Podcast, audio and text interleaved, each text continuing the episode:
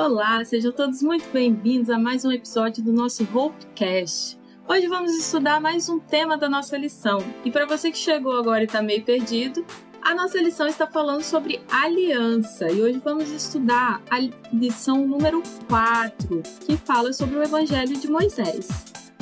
E hoje você pode perceber que está meio diferente, né? Nosso amigo Vinícius precisou dar uma folga eu com o maior prazer estou aqui para substituí-lo. E para você que não me conhece, eu sou a Rúbia e sou muito feliz de estar aqui participando pela primeira vez do Robocast. Bom, mas eu não estou sozinha e convidei dois amigos da nossa classe para me ajudar nesse desafio. Meus convidados são o Vitor e o Geraldo. Sejam bem-vindos, rapazes. Deem sua boa noite aí pra galera. Boa noite, pessoal. Boa noite, Vitor. Boa noite, Rúbia. Boa noite aí também a galera que está ouvindo o podcast. É um prazer. Tamo junto aí mais uma vez. É a primeira vez que eu tô junto aí nessa temporada nova e cheio de ideias aqui, cheio de coisas pra gente falar. Tenho certeza que vai ser uma benção. Boa noite, minha gente. Eu agradeço também mais uma vez o convite. Fico feliz de estar aqui com a Rúbia, com o Geraldo e vamos lá, que essa lição está prometendo momentos incríveis para a gente discutir e aprender mais, como sempre. Isso. Então, mas antes de começar mesmo, vamos orar? Quem pode fazer a oração para a gente iniciar? Bom, eu posso fazer. Vamos... Vou jogar essa pro Geraldo, hein? tudo bem, tudo bem. Oremos. Santo, Santo, Santo Eterno Deus, bom Pai que nos céus estás, muito obrigado, Senhor, pela vida, pela oportunidade de estarmos aqui, mesmo à distância, Senhor, reunidos para aprendermos mais da Tua palavra. Pedimos nesse momento o Teu Santo Espírito para que possamos compreender esse tema tão relevante, esse tema tão importante e que ele nos guie para uma compreensão correta da Tua verdade. Esteja com cada um de nós, por Jesus. Amém. Amém. Amém. E como eu falei, nós vamos estudar o Evangelho de Moisés. Mas o texto base dessa semana é o Salmo 103. É, e a própria lição já traz aí um, um, uma frase dizendo que é o estudo do Evangelho de Moisés segundo Davi, né? E para começar, eu quero ler a tirinha que tem lá na primeira página da nossa lição, onde tem um, um pastor. Eu, eu, eu imagino que seja um pastor que ele diz assim: Pois a aliança do Sinai era feita apenas de lei, regra e ritual, levando o povo à escravidão espiritual. Segundo o quadrinho, ele continua dizendo: Por isso estamos sob a graça da nova aliança pois somente ela leva a real transformação pelo amor. No último quadrinho tem uma moça muito revoltada e está escrito assim: não sou obrigada. E aí, meus amigos, que dizer dessa tirinha? Cara, eu eu dando uma analisada, eu, na hora que a gente estava começando aí, você estava lendo, Rubia, eu pensei assim: vamos fazer um desafio para o pessoal da Hopecast. Pega esse título printa ele e coloca no seu stories para você bugar um monte de gente no seu Instagram, cara. Um monte de gente vai pensar assim, o evangelho de Moisés. Como é que funciona isso? É uma coisa tão separada hoje em dia uma da outra, né? Que, que fica até complicado. E aí talvez você tenha até a oportunidade de estudar a lição com alguém aí do seu, do seu Instagram, porque realmente essa, esse tema parece ser tão antagônico é, eu queria falar um pouquinho sobre isso. É, o tema de que é muito aí, né, falado hoje em várias religiões da, da diferença do Antigo para o Novo Testamento, inclusive até esse nome ele já é carregado, né, dessa desse, eu vou dizer até um preconceito, uma segregaçãozinha que faz como se fosse uma lei que fosse antiga, tivesse sido abolida, e agora vivemos numa nova dispensação, um novo tempo. Isso daí me lembra daquela. Aí fica a dica para quem gosta de, de uma leitura pesada, de uma leitura interessante. É, eu não lembro muito bem o nome do livro, mas eu li há muito tempo atrás, que chamava assim A Arte de Vencer Qualquer Argumento Sem Ter a Razão. É de Schopenhauer. Eu não lembro muito bem se esse é o título, não, mas você vai pesquisar no Google, você acha. E ele é um dos camaradas, o Schopenhauer, que desenvolveu uma coisa chamada dialética heurística, que chama. que basicamente são falácias, né? São argumentos que são dados sem base nenhuma, e às vezes você não está nem respondendo a dúvida. Uma dessas falácias se chama falácia da causa falsa, que é estabelecer uma relação de antagonismo entre duas afirmações. Então você coloca uma coisa contra outra e na verdade uma coisa não tem nada a ver. Encontra outra, na verdade é a mesma coisa. Mas aí você coloca uma contra a outra para poder argumentar ou fortalecer aquilo que você acredita. Então isso é uma falácia, isso não é um argumento verdadeiro, e eu vejo muitas pessoas usando isso, usando isso é, a favor dos seus argumentos, de pensar que houve certas partes da Bíblia que foram abolidas e outras não, de que nós vivemos hoje num tempo que o povo de Israel não viveu, e eu acredito que a gente vai falar bem disso aí no decorrer da nossa lição. É, eu acho interessante a gente começar por esse ponto, que o Geraldo tocou bem, de colocar duas coisas uma contra a outra que realmente você ouve o tempo inteiro, né, que o Novo Testamento veio para substituir o Velho.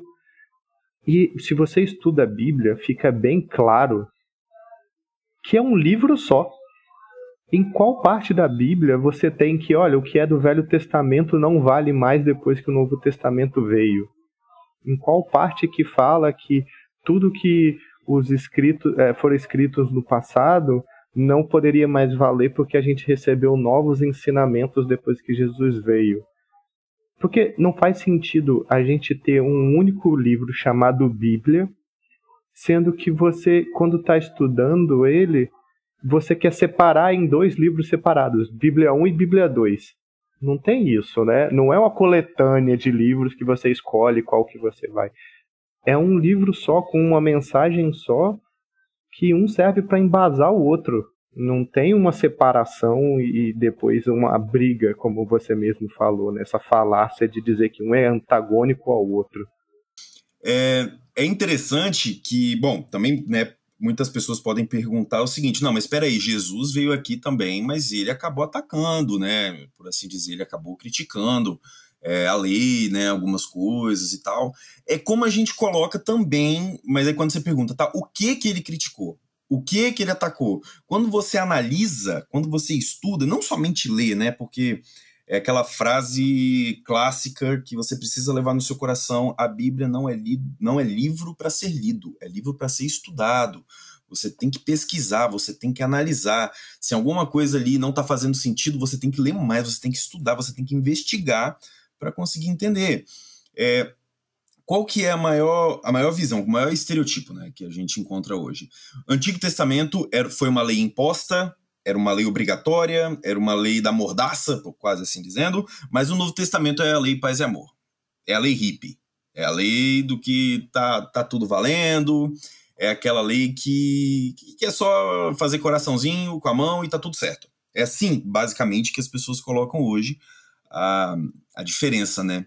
Entre as duas leis. e aí pensavam que Jesus estava vindo atacando uma, uma lei. Na minha opinião, e eu estou dando uma opinião totalmente, você vai falar, ah, onde é que você achou esse escrito? Não, é, é teologia geraldiana, eu costumo falar, que diz assim, é, existia, e a gente já está de acordo com isso, que a Bíblia é um livro só, Inclusive no Novo Testamento, quando eles falavam examinar as escrituras ou falavam das escrituras, eles não estavam nem referindo aos livros deles, às cartas deles, porque eles nem escreveram aquilo praticamente pensando assim, não, isso aqui vai ser Bíblia. Eles, eles escreviam cartas com recomendações. E acabou, né, pelo Espírito Santo, virando canônico. Mas é, o que Jesus veio aqui foi combater a lei humana, que foi pegar a lei que Deus tinha dado para o povo e estava sendo transformado numa lei própria. Um exemplo. É, essa lei humana que Jesus combateu, né? Ela, ela foi criada pegando leis para poder pessoas fazerem segregação entre si, para poder umas se sentirem melhores do que as outras, e inclusive, o, o ponto principal, essa lei estava sendo criada para as pessoas encontrarem o caminho para o céu sozinhas, o caminho da redenção por elas mesmas. E aí que Jesus faz, por exemplo, o Sermão do Monte, quando ele fala assim, é, se você já ouviram aquilo que foi dito, se matar o seu irmão, né, e tal, eu, porém, vos digo que se você chamar o camarada de bobo, você já cometeu pecado, você já está condenado ao inferno. Se falaram não adulterarás, mas se você olhar para a pessoa já com má intenção, você já adulterou, você já vai para o inferno. E aí todo mundo fica misericórdia. Então Jesus está falando, assim, o que ele está querendo dizer é: se você querer ir para o céu através da lei, eu vou te falar, você não consegue porque é impossível. A, a sua mente, ela já está te levando ela já te leva naturalmente para o inferno. A única coisa que existe no Antigo e no Novo Testamento se chama graça. É só ela que salva a gente. É isso que Jesus veio trazer. Ele veio falar assim: olha, existe uma lei, só que vocês acabaram pegando essa lei e falando assim: essa lei é o caminho, a verdade e a vida, e ninguém vai ao Pai se não for por ela. Vocês humanizaram a um ponto de transformar ela como caminho, mas nunca foi o que foi a graça. E aí a gente vai, né, também falar um pouquinho disso. Mas o maior problema que o ser humano cria é fazer e pegar a Bíblia e tentar adaptar para uma meritocracia que nunca vai existir quando o assunto é graça. Não, eu, ia falar assim que até na própria no, no próprio Salmo, né, é, e, e aqui está citando na lição, eles trazem a lei não como essa coisa é, pesada de, de escravidão, de opressão, mas como algo para orientar a vida, não como algo para para você é, como posso colocar é, é, um, é um orientador, né? Não é um, um para você saber como viver ali dentro de um parâmetro porque imagina, um povo que, que tava ali, que não tinha regra, que não tinha nada. Eu fico imaginando, posso estar falando bobagem, mas eu, como sou professora, eu fico imaginando uma escola sem regra. Como seria uma escola sem regra, sem, sem, sem leis, né? Seria um completo caos. Então, não é a regra não está ali para é, ensinar é, que aquelas crianças saiam ali com o diploma, mas para organizar aquele lugar, né? Então, a, o que eu entendi, o que eu percebi aqui, que a gente tem que observar a lei como algo, como o amor de Deus escrito ali para gente, né? Ó, não faça isso porque isso não vai ser bom para você. Não faça isso porque isso vai te trazer consequências ruins mais para frente. Né? Não, não algo como não faça isso porque eu não quero que você faça isso, pelo simples não, mas uma proteção, né? Uma proteção dele para nós. É, eu vejo assim. É... Eu gostei muito desse início do, do, da lição, quando já começa falando assim sobre evangelho e eu gosto muito de pegar o significado das palavras. Eu acho que isso tem um valor muito grande na Bíblia, tanto é que dentro da teologia, quando se estuda, tem uma matéria que é só sobre a origem das palavras, né? E evangelho quer dizer basicamente boas novas. Então, foi as boas novas que Moisés trouxe para o povo de Israel. Aí, pô, mas Moisés basicamente trouxe só regras, trouxe leis, e é bem nesse ponto que você estava falando, Rúbia. É, quando Deus passou essas leis, essas regras, não eram leis e regras para impor a vontade dele sobre o povo de Israel e sobre o seu povo, né, que é muitas vezes, é, ou para poder proibir a gente de fazer certas coisas. Se você olhar é, muito das regras que os judeus chamam de regras cerimoniais, né, que são essas regras, essas leis mais antigas de Moisés, são leis de convivência entre as pessoas. É, e não é leis e regras sobre o lado espiritual. Como o Geraldo mesmo falou, a parte de que a gente vai ver as leis que levam para a nossa salvação, elas vão chegar depois no Novo Testamento, com base na graça. Nessa, nesse período aqui, você tem muito sobre como se portar com seus é, vizinhos e seus colegas, como você se portar numa sociedade, como um, um governo tem que prestar é, auxílio à sua população, como um líder vai se portar perante os seus subordinados e como um subordinado vai se prestar perante o seu líder. Então, assim, eu acho que a gente tem um, uma grandeza na, nas coisas que Deus faz tão grande que ele se preocupou não só em dizer como as pessoas seriam salvas e seriam reconhecidas por ele. Ele se preocupou em dizer como as pessoas deveriam é, ter um bom relacionamento entre elas. E isso fez por meio dessas normas e regras que a gente vê mais no, no, Velho Testamento. E é uma demonstração de, de amor de Deus e de carinho pela gente querer que nós vivêssemos em uma sociedade organizada, numa sociedade justa, que buscasse o melhor para todos a população. E foi tão certa, deu tão bem esse tipo de princípios, que se você pegar, muitas das leis que eram aplicadas no passado hoje tem variações na nossa lei hoje em dia mais de um século, mais de um milênio depois dela ter sido escrita, né? E entregue ao povo de Israel.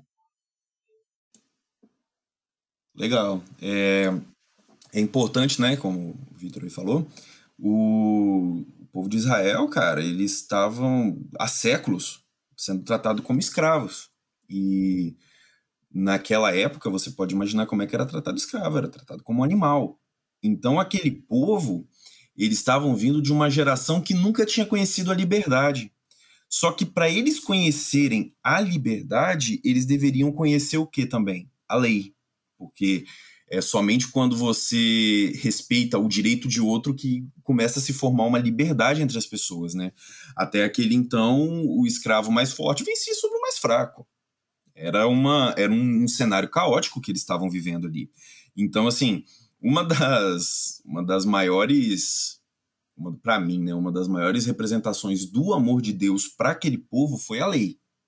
Isso daí é imbatível quando você olha, né? Imagina se Deus tivesse falado assim: olha, eu libertei vocês e eu fiz muito milagre para isso. Eu fiz muitas coisas, mas a partir de agora vocês estão por vocês mesmos. Se ele tivesse feito isso, na minha humilde opinião, não teria sido injusto da parte dele. Eu acho que ele já teria feito até mais do que necessário. Mas ele vai além. Ele vai além e fala assim: olha, mas a partir de agora, eu não vou somente libertar vocês, eu vou cuidar também de vocês. E é esse cuidado que o povo de Israel começa a perceber. Hoje, quando eu e você, com a mente de 2021, olhamos da frente para trás, a gente percebe que, ah, não, essas leis eram muito pesadas. Mas quando eu olho com o olhar daquele povo daquela época, imagina só, um Deus que liberta o povo e ainda por cima dá uma constituição para eles. Uma constituição que delimitava os direitos e deveres de cada um perante ao próximo. Isso daí ele já, ele já tinha adiantado talvez uns 200 anos de legislação para aquele povo. E isso daí também. Você pensa no povo só uma introdução aqui, o Geraldo falou. Você pensa que o povo de Israel saindo ali do cativeiro era como criança, né? Exatamente. Por várias gerações, eles não faziam escolha, os governantes faziam escolhas por eles. E Deus virou. E você pensa como. Se você teve um sobrinho, a Rúbia que é professora, ou qualquer um que tem alguém, um filho, sabe que quando você é criança, você tem que dar regras mais rígidas para eles, porque eles não sabem o que fazer quando eles vão crescendo, as leis vão se modificando, e foi justamente o que você falou, né? As regras foram se modificando de acordo com o crescimento do povo de Israel. Exatamente. É, a gente percebe, né, que é um dos pontos centrais também da lição, que é o Salmo 103, e, bom, não sei se alguém aí é, vai querer ler e tudo, tudo bem. Mas se não, é, eu recomendo você que está ouvindo aí também o Hoopcast que não perca a oportunidade de ler o Salmo 103, tá? Leia ele inteiro, porque ali tem uma exemplificação do que a lei representava para as pessoas que estavam vivendo nela, ok? É, para eu falar, ah, porque aquela lei era, era opressiva. Eu não tô nela. Eu não vivia naquela constituição. Agora, as pessoas que viviam nela elas, elas sentiam que aquilo era agradável, ok? Não era por ignorância, não era por medo, eles realmente amavam aquela lei. Ela tinha uma função para aquela época. Mas se eu colocar, isso é muito importante a gente focar, se eu colocar essa lei, que é uma representação né, do cuidado, do amor de Deus, se eu colocar que é ela que me salva, aí eu já estou indo para um problema. Aí eu já estou começando a complicar um pouco a minha visão. Por quê? É, a gente acaba colocando, e isso a Bíblia faz uma, uma diferenciação importante, é, o amor de Deus como se ele fosse essa classe de amor que um ser humano tem pelo outro. Eu tenho pelo, pelos meus familiares, que eu tenho por uma namorada, por uma noiva, por uma esposa. Você acaba trazendo a sua comparação de amor e tentando comparar com o amor de Deus. E a Bíblia ela é clara em fazer uma diferenciação entre isso. É pelo menos no grego, né? No grego e no hebraico também. Toda vez quando você vê o amor ali falando, você pode traduzir para aliança. Você pode traduzir para aliança. Todas as vezes que Deus fala assim, porque eu vou fazer isso por amor da minha aliança, tem várias referências dessa na Bíblia.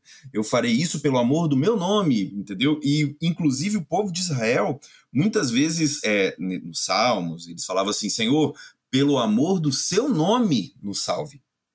Por quê? Porque eles sabiam que o amor de Deus era um amor de aliança. E uma aliança que não quebra. Isso daqui é um ponto muito importante. O amor do ser humano ele é como? Eu gosto de você enquanto você me fizer bem. Eu gosto de você e eu te amo enquanto você me amar. Se você começar a me fazer mal, se você começar a não me agradar, se você começar a não atender as minhas expectativas, eu deixo de te amar. Esse é o amor humano. Mas o amor de Deus é como? Não, eu fiz uma aliança. E aí você pode se desfazer da aliança, mas a aliança ainda vai estar lá. Então, esse ponto ele é importante porque até quando eles, eles falam é, pedindo as misericórdias de Deus, eles falam, né, Senhor, não te esqueça de nenhum dos seus benefícios, não, não te esqueças do que o Senhor fez por nós. Eles têm uma alusão a evocar a memória de Deus, claro que ele está sempre lembrando disso, mas eles tentam falar assim, Senhor, lembre-se da sua aliança. Lembre-se do seu amor, porque esse amor eu tenho certeza que nunca vai mudar. Então, isso deveria encher o nosso coração de esperança, em primeiro lugar. Quando eu leio o, o Salmo 100, 103, né? Antes da gente, claro, dar uma ampliada, eu tenho muita coisa ainda para falar do, do Salmo 103, mas se alguém aí tiver alguma coisa, eu, eu dou até uma pausa aqui para a gente falar. Mas, ok. É, você, você percebe comigo que até a lição fez uma, uma diferenciação muito bacana, que ela coloca assim, eu fiz uma, eu fiz uma separa, separação. É, Deus ele tem vários nomes na Bíblia. Para cada situação ele se apresenta de um jeito. Você pode pesquisar depois aí que você vai ver e é dá um sermão isso daí. Eu não vou, eu não vou me ater muito a esses adjetivos que são dados a Deus, mas no Salmo 103 tem três que são principais. Jeová Rafá, que é o Senhor que cura as nossas enfermidades, está lá no verso 3. Também tem Jeová Sabaô, que é o Senhor dos exércitos, e ele também é chamado de misericordioso, são três características que, quando o salmista está refletindo, né, quando Davi lá está refletindo na, na, no Deus, né, na lei, ele lembra disso. É o Senhor que cura, ele pode te curar do seu passado, ele pode te curar do seu presente, ele também é o Senhor dos exércitos, é aquele Senhor que vai estar tá sempre presente no meio da dificuldade, mas ele também é misericordioso. O que, que é a misericórdia? Tem até a história né, do Napoleão, é, não sei se você conhece, teve uma situação que, né, um dos pecados mais imperdoáveis do exército é o vigilante dormir. Você pego dormindo, é pena de morte imediata. E aí um dos soldados é, foi pego dormindo e ele estava condenado à morte. Até que chegou a mãe desse soldado e foi direto ao imperador falando: Olha, eu vim aqui clamar pela misericórdia do meu filho. Napoleão se levantou e falou assim: Olha, eu entendo o seu amor de mãe, mas o seu filho não merece perdão. E aí ela falou assim: é por isso que eu vim aqui pedir misericórdia. Perdão é muito diferente da misericórdia. Perdão é quando assim, você fala, é, a pessoa fez isso, ah, mas ela também tem algo bom nela. Misericórdia, misericórdia é quando ela não merece nada. E é isso que o povo de Israel se colocava: Senhor, nós não merecemos nada, tudo que nós recebemos foi o Senhor que deu. Então, quando você fala que não, eles não viviam baixo a graça, apresenta o Salmo 103 para essa pessoa. Porque é no Salmo 103 que eles falam assim: Senhor, não, não, não há lei, é o seu amor que me cura, é o seu amor que faz eu vencer as guerras e é o seu amor que me dá misericórdia. É legal isso porque entra justamente naquela parte da nova aliança que diz que nós somos salvos pela graça, né? E não pelas nossas obras, por merecimento nosso. Então, assim, apesar da teoria da graça não ter sido estabelecida ainda no Velho Testamento, quando Moisés tinha passado as leis, e até mesmo quando Davi escreveu esses salmos, no, no íntimo deles, eles já tinham essa percepção de que eles não eram dignos do amor, da misericórdia de Deus. Por serem pecadores, por estarem em constante erro, mas que a graça de Deus, a misericórdia e a benevolência, Deus derramava suas bênçãos sobre nós. Você pensa, é, vamos pegar aqui é, Davi mesmo, que foi talvez um homem que cometeu inúmeros erros. Se você botar só nos dez mandamentos, Davi cobiçou a mulher do próximo, Davi é, matou uma pessoa porque mandou o marido da mulher que ele cobiçou para a morte. É, na, na, durante o governo de Davi, no povo, o povo de Israel tinha é, altares para outros deuses em determinados momentos, mas mesmo assim, no final da vida dele, Davi foi chamado um homem segundo o coração de Deus, não é? Você pensa que, mesmo cometendo inúmeros erros, sendo uma pessoa que deveria ser do mais alto, da mais alta intimidade com Deus, porque Davi não era só um homem de Deus, mas também era o governante do povo de Deus. Se o povo de Israel era representante do, de Deus na terra, Davi era o representante do povo que representava Deus e mesmo assim cometeu inúmeros erros, merecia a morte o tempo inteiro por ter nascido pecador e cometido diversos erros, e mesmo assim Deus foi misericordioso e ainda abençoou tanto Davi que da casa dele que Jesus veio e nasceu na terra. Você vê o quanto Deus é misericordioso e benevolente e já se estava presente esse conhecimento. Né? É, no, no próprio Salmo 103, né, Davi cita isso, né? Ele fala: Não nos trata segundo os nossos pecados, nem nos retribui conforme as nossas iniquidades. Isso é, é muito, muito interessante, esse Deus que, que alguns enxergam como opressor, é, né, é, esse Deus é, que não, não tem é, misericórdia do ser humano, mas que ao mesmo que não é bem assim, né? Que foi um Deus que deu uma lei para proteger o seu povo, que é um Deus que não nos julga como nós merecemos, que deu seu filho para morrer em nosso lugar, imagina isso, e e tardio em irar-se, né, como diz é, também um, um, texto bíblico. Então, é, eu, eu, imagino que até para o povo entender isso, um Deus assim, era bem difícil, né, essa imagem de Deus, porque um povo que foi escravizado, entender que eles têm alguém que não vai tratá-los da forma como eles sempre foram tratados, né? Por isso que eu imagino que essa lei, quando eles receberam essa lei, eles se sentiram protegidos, amados. Não como nós que agora temos tudo, temos liberdade, temos uma certa segurança. Então a gente enxerga a lei como opressora, é, que limita a gente a fazer as coisas, né? E eu, eu imagino, é, é, um ponto que a gente tem que pensar aí, essas visões né, diferentes.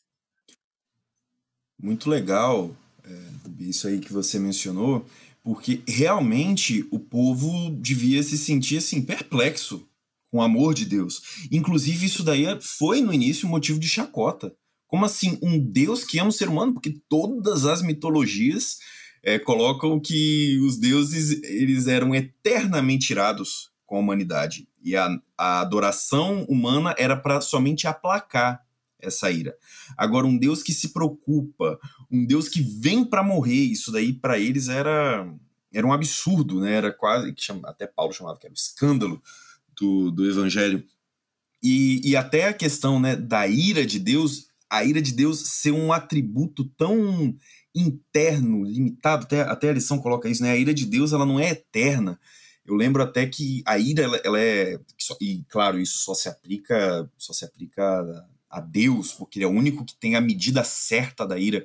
Às vezes a gente se ira e fala não eu tô irado porque isso tá errado. Não a gente não tem a justiça que cabe unicamente a Jesus Cristo. A nossa justiça ela é cheia da, da gente, ela é cheia da, da, dos nossos motivos, mas a ira de Deus ela é perfeita. E até né, o ordenamento jurídico, se tiver alguém aí formado em direito depois, por favor, me corrija. Mas eu lembro muito da, da justiça humana. A justiça humana ela não é ativa o tempo todo. Ela só é ativada quando ela é provocada. Isso daí é um ponto interessante. A gente coloca Deus como se fosse um Deus eternamente irado, tivesse lá em cima com os olhos sobre toda a humanidade, pronto para castigar aquele que primeiro agisse de uma forma que ele não gostasse. Não, não é assim. Nós provocamos a ira de Deus. É o primeiro fato. A, a ira dele é uma resposta natural em relação ao pecado. Mas até aqui fala que ele vai contra isso para salvar o ser humano. Ele é tardio em irar-se. A, a justiça, a ira dele sobre o ser humano, ela tarda. Ele fica segurando. Tinha até um, um grande pregador, se não me engano, foi o Charles Spurgeon que, que pregou sobre isso, que ele falava que os nossos pecados é, seriam como se é, fôssemos um escorpião e Deus estivesse segurando esse escorpião na palma da mão, e embaixo da palma da mão dele tivesse o fogo. E aí fala assim: Deus está salvando você do fogo e você está picando a mão dele. Você está causando dor. E, e, a, e a reação natural seria tirar e jogar no fogo, mas Deus segura essa natureza em prol do amor pela humanidade. E, e cara, quando eu olho para essa dinâmica do amor dele, que é super é gigante, é fora de série, e que ele vai até contra essa, essa questão, porque eu não sei vocês, mas toda vez que eu olho para o que aconteceu no, no Gólgota, é, não, não sou como justiça para mim. Seria mais ou menos eu me aproximar de Deus e falar assim: olha, Senhor, eu pequei, eu falhei, eu fiz muita coisa errada, é, eu, eu sei que eu mereço me perder, mas eu não tô afim de me perder, Senhor. Eu quero a vida eterna, eu quero ser perdoado. É, o Senhor tem como morrer no meu lugar? Tem como e Deus aceita, ele, ele aceita essa troca. Se isso não for o cúmulo do amor, e aí e se esse amor não te constrange a ser uma pessoa melhor também, não tem mais nada na história do mundo que vá poder mexer no seu coração. Por isso que é tão falado que a gente precisa ficar refletindo no sacrifício de Cristo, é, refletir em quão odiosos nós somos como seres humanos. Enquanto a gente carece dessa, dessa graça, é, é realmente para mim é uma coisa que, que mexe, mexe com os meus sentidos, mexe com os meus sentimentos. É, é uma coisa que tem que ser muito importante, né? Você falando de do escorpião e do fogo é algo realmente que é perfeito o exemplo. Eu, eu vou sugerir também uma, um, um exercício mental para todo mundo que estiver ouvindo a gente, pensar que quando Jesus morreu na cruz e ele, ele tomou para si todos os nossos pecados, pessoal, alguma, alguns teólogos falam que a dor que ele suportou era uma dor absurda, porque ele carregava em si o pecado de toda a humanidade. Aí muita gente pensa que é uma dor física ou uma dor emocional. Eu vou fazer um, sugerir um exercício pequeno. Imagina você ter que comer pelo resto da sua vida a comida que você mais odeia e somente ela. Porque Jesus desceu à terra puro e permaneceu puro. Então, quando o pecado caiu sobre ele, é, ele, ele absorveu uma dor muito maior do que a gente sente quando a gente erra, porque a gente não sabe o que é pureza. A gente nunca teve esse antagonismo com o pecado que ele faz parte da gente, né? Então, assim, é algo de você não conseguir mensurar o quão grande esse amor foi pela gente e o quanto a gente tem que ser grato. E, assim, o... mesmo eles passando por tudo isso, o amor dele não se extinguiu pela gente. Você continua recebendo graça, você continua sendo abençoado, você continua sendo perdoado e nunca mudou essa situação na vida na terra, né? De nenhuma pessoa que nasceu depois. E já tem gerações e gerações que isso acontece e Deus continua salvando o maior número de pessoas. Porque nunca para de chegar até nós essa graça, essa bênção. A fúria de Deus, como o Geraldo falou, nunca foi contínua, sempre na, na medida certa para ensinar, como um, um pai faria, uma mãe faria, e a gente precisa muitas vezes ser corrigido, né? Na, na sexta-feira até fala, né, que é a justiça perfeita de Deus presente nos dois evangelhos, tanto quando você tinha o Evangelho de Moisés, quanto no Evangelho de Jesus Cristo, apesar dos dois serem os mesmos, o Evangelho, você sempre tem a presença de uma justiça perfeita nessa, nessas leis e nesses ensinamentos que recebemos. Vitor, você estava você tava mencionando isso daí, eu estava lembrando que logo depois ali que os apóstolos morreram, né? E até o termo apóstolo também tem muito a ver com testemunha, porque eles eram testemunhas da vida de Cristo.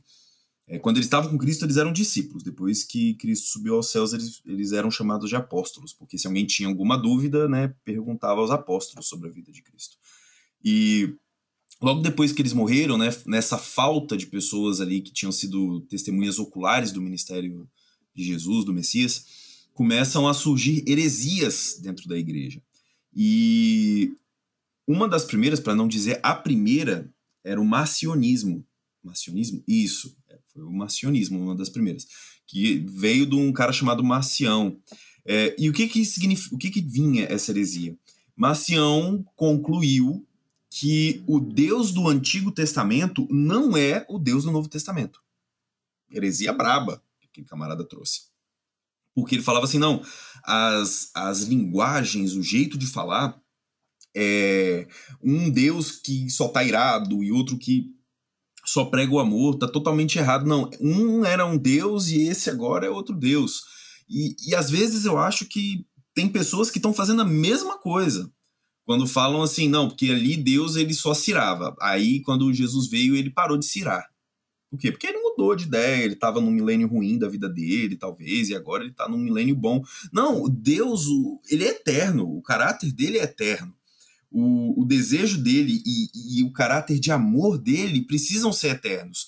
Quando eu olho a linguagem do Antigo Testamento, a narrativa do Antigo Testamento, ela, ela claro que ela é adaptada para um contexto humano, mas é eterno também o amor de Cristo, o amor de Deus é o e até João deixa isso muito claro quando fala assim: não, Deus do Antigo Testamento era o próprio Jesus Cristo que estava presente ali na história. A gente não pode se enganar de pensar que, que houve um tempo que era assim, outro tempo que era não. Por quê? No, nesse período, eu estou falando aí mais ou menos do ano 150 depois de Cristo, começa a surgir um sentimento anti-judaico, antissemita muito forte entre os cristãos. E aí eles começam a tentar se desvincular da religião cristã, que já estava sofrendo da, da religião judaica, perdão, que já estava sofrendo muito preconceito. Então eles começam, alguns grupos, né, começam a mudar o dia de repouso do sábado para o domingo. Eles começam a mudar algumas festas, algumas liturgias e aí, inclusive, eles tentam colocar o Novo Testamento como um, um sentido superior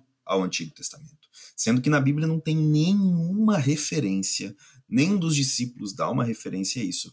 A Bíblia é uma só. A lei de Deus, ela é uma só. Claro que existiam coisas que foram feitas para um contexto, dentro de uma situação. É, acho que a gente tem tempo ainda, porque vai ter uns cortezinhos. É, um exemplo clássico é a circuncisão.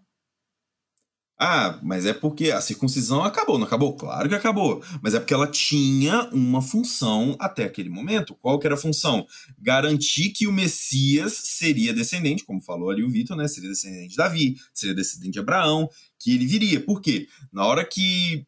É, e aí só fechava, né? Na hora do casamento fechava quando houvesse essa comprovação de que o camarada era judeu e aqui, como é jovens, né, eu tô, eu tô imaginando que eu tô falando aqui com o pessoal já de mentalidade, eu tô falando com ninguém da quinta série aí para rir. Mas exatamente essa era a função. Depois que Jesus veio, tinha necessidade, era isso que Paulo estava querendo dizer. Acabou.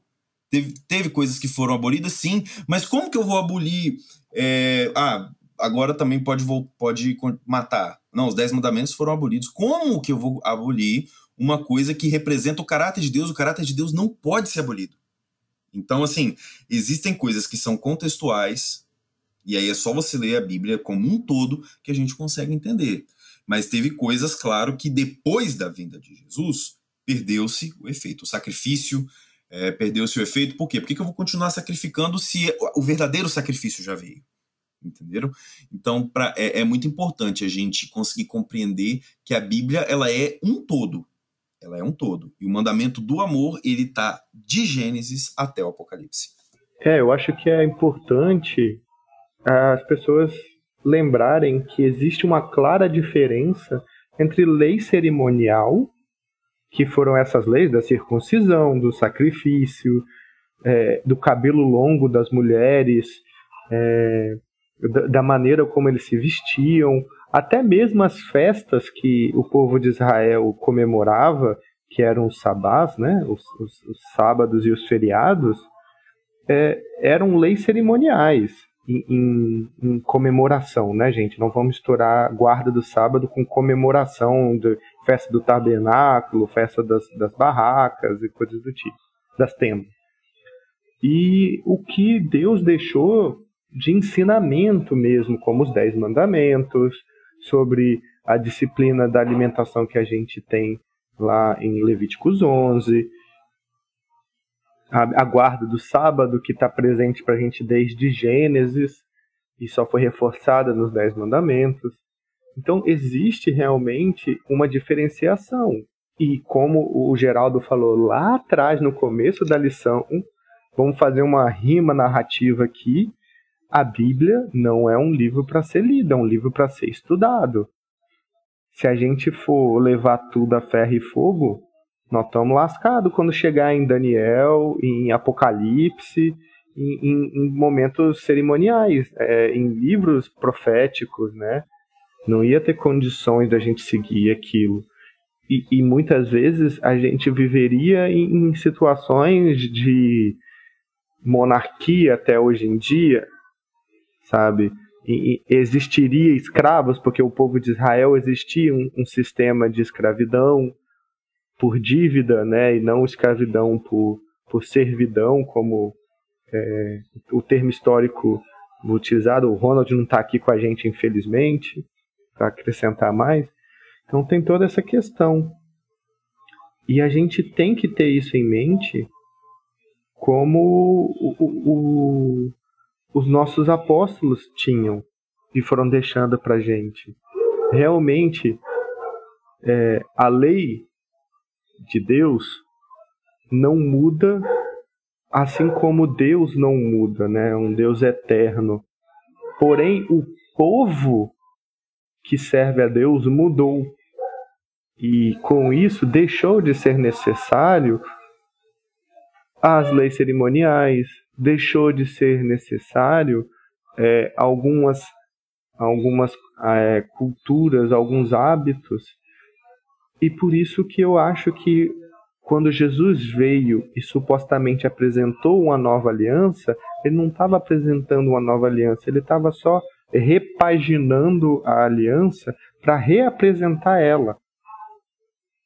É como se você tivesse ali o que a gente tem da Bíblia, né? A gente tem a versão moderna, atualizada e comentada foi o que basicamente Jesus fez com a, velha aliança. Ele veio para trazer a nova versão com a linguagem atualizada da aliança de Deus para gente. Mas a mensagem continuou sendo a mesma sempre, a mensagem de amor, de esperança e uma mensagem de salvação, como a gente aprendeu também lá no começo, um novo evangelho. É, isso é o mais importante, a salvação, a graça. E é, foi é, o que o, o, Geraldo falou no início, né? Foi mais ou menos eles foram crescendo e Jesus veio e falou: ah, isso daqui vocês não precisam mais, né? Eu vejo como isso, né? As crianças cresceram, vocês já aprenderam. Então, vamos para uma segunda parte. Mas, infelizmente, nosso tempo chegou ao fim. Mas foi muito, muito bom, muito proveitoso esse nosso estudo. Espero poder repeti-lo, né? Com novos temas, claro. É... Mas vamos orar para a gente terminar. Vitor, você pode orar para a gente? Para a gente encerrar? Claro, vamos orar então, minha gente. Obrigado, meu Deus, porque o Senhor tem sido o mesmo desde sempre e para sempre. Obrigado porque Sua graça, o seu amor e a Sua misericórdia nunca deixaram de estar presente em nossas vidas e o Senhor nunca deixou de nos oferecer a salvação para aqueles que buscam estar próximos de Ti. Que o Seu amor e a Sua justiça possam estar sempre em nossas vidas e que nós possamos sempre buscar tanto ter o Senhor em nossas vidas, como levarmos essas alianças que o Senhor deixou para nós, como algo fundamental em nossos corações e em nossas vidas. Que o Senhor esteja abençoando a nossa restante de semana e que o Senhor possa nos dar bons momentos em família e em colegas, para momentos que formos discutir a respeito disso tudo. É o que eu lhe peço e lhe agradeço em nome de Jesus. Amém. Amém. Amém. Meninos, muito obrigada pela participação de vocês. É, foi um prazer participar. Prazer o meu. Prazer Digo nosso. mesmo. Sempre. E para você. Ah, e para você que está aí nos ouvindo, espero que você tenha gostado. Se você não tem sua lição, ó, providencia aí, vem estudar a lição com a gente. Você pode também acessar o site mais.cpb, que lá tem a lição da semana gratuitamente para você acompanhar. Então não tem desculpa, hein, para não estudar a lição. E você também pode é, seguir a gente, claro. Seguir a gente, compartilhar esse podcast para os seus amigos, incentivando seus amigos a estudarem a lição também. Então, curta, compartilha, siga a gente nas redes sociais, Hope Class, VIX, e quem sabe eu vejo você na próxima. Tchau, um grande abraço.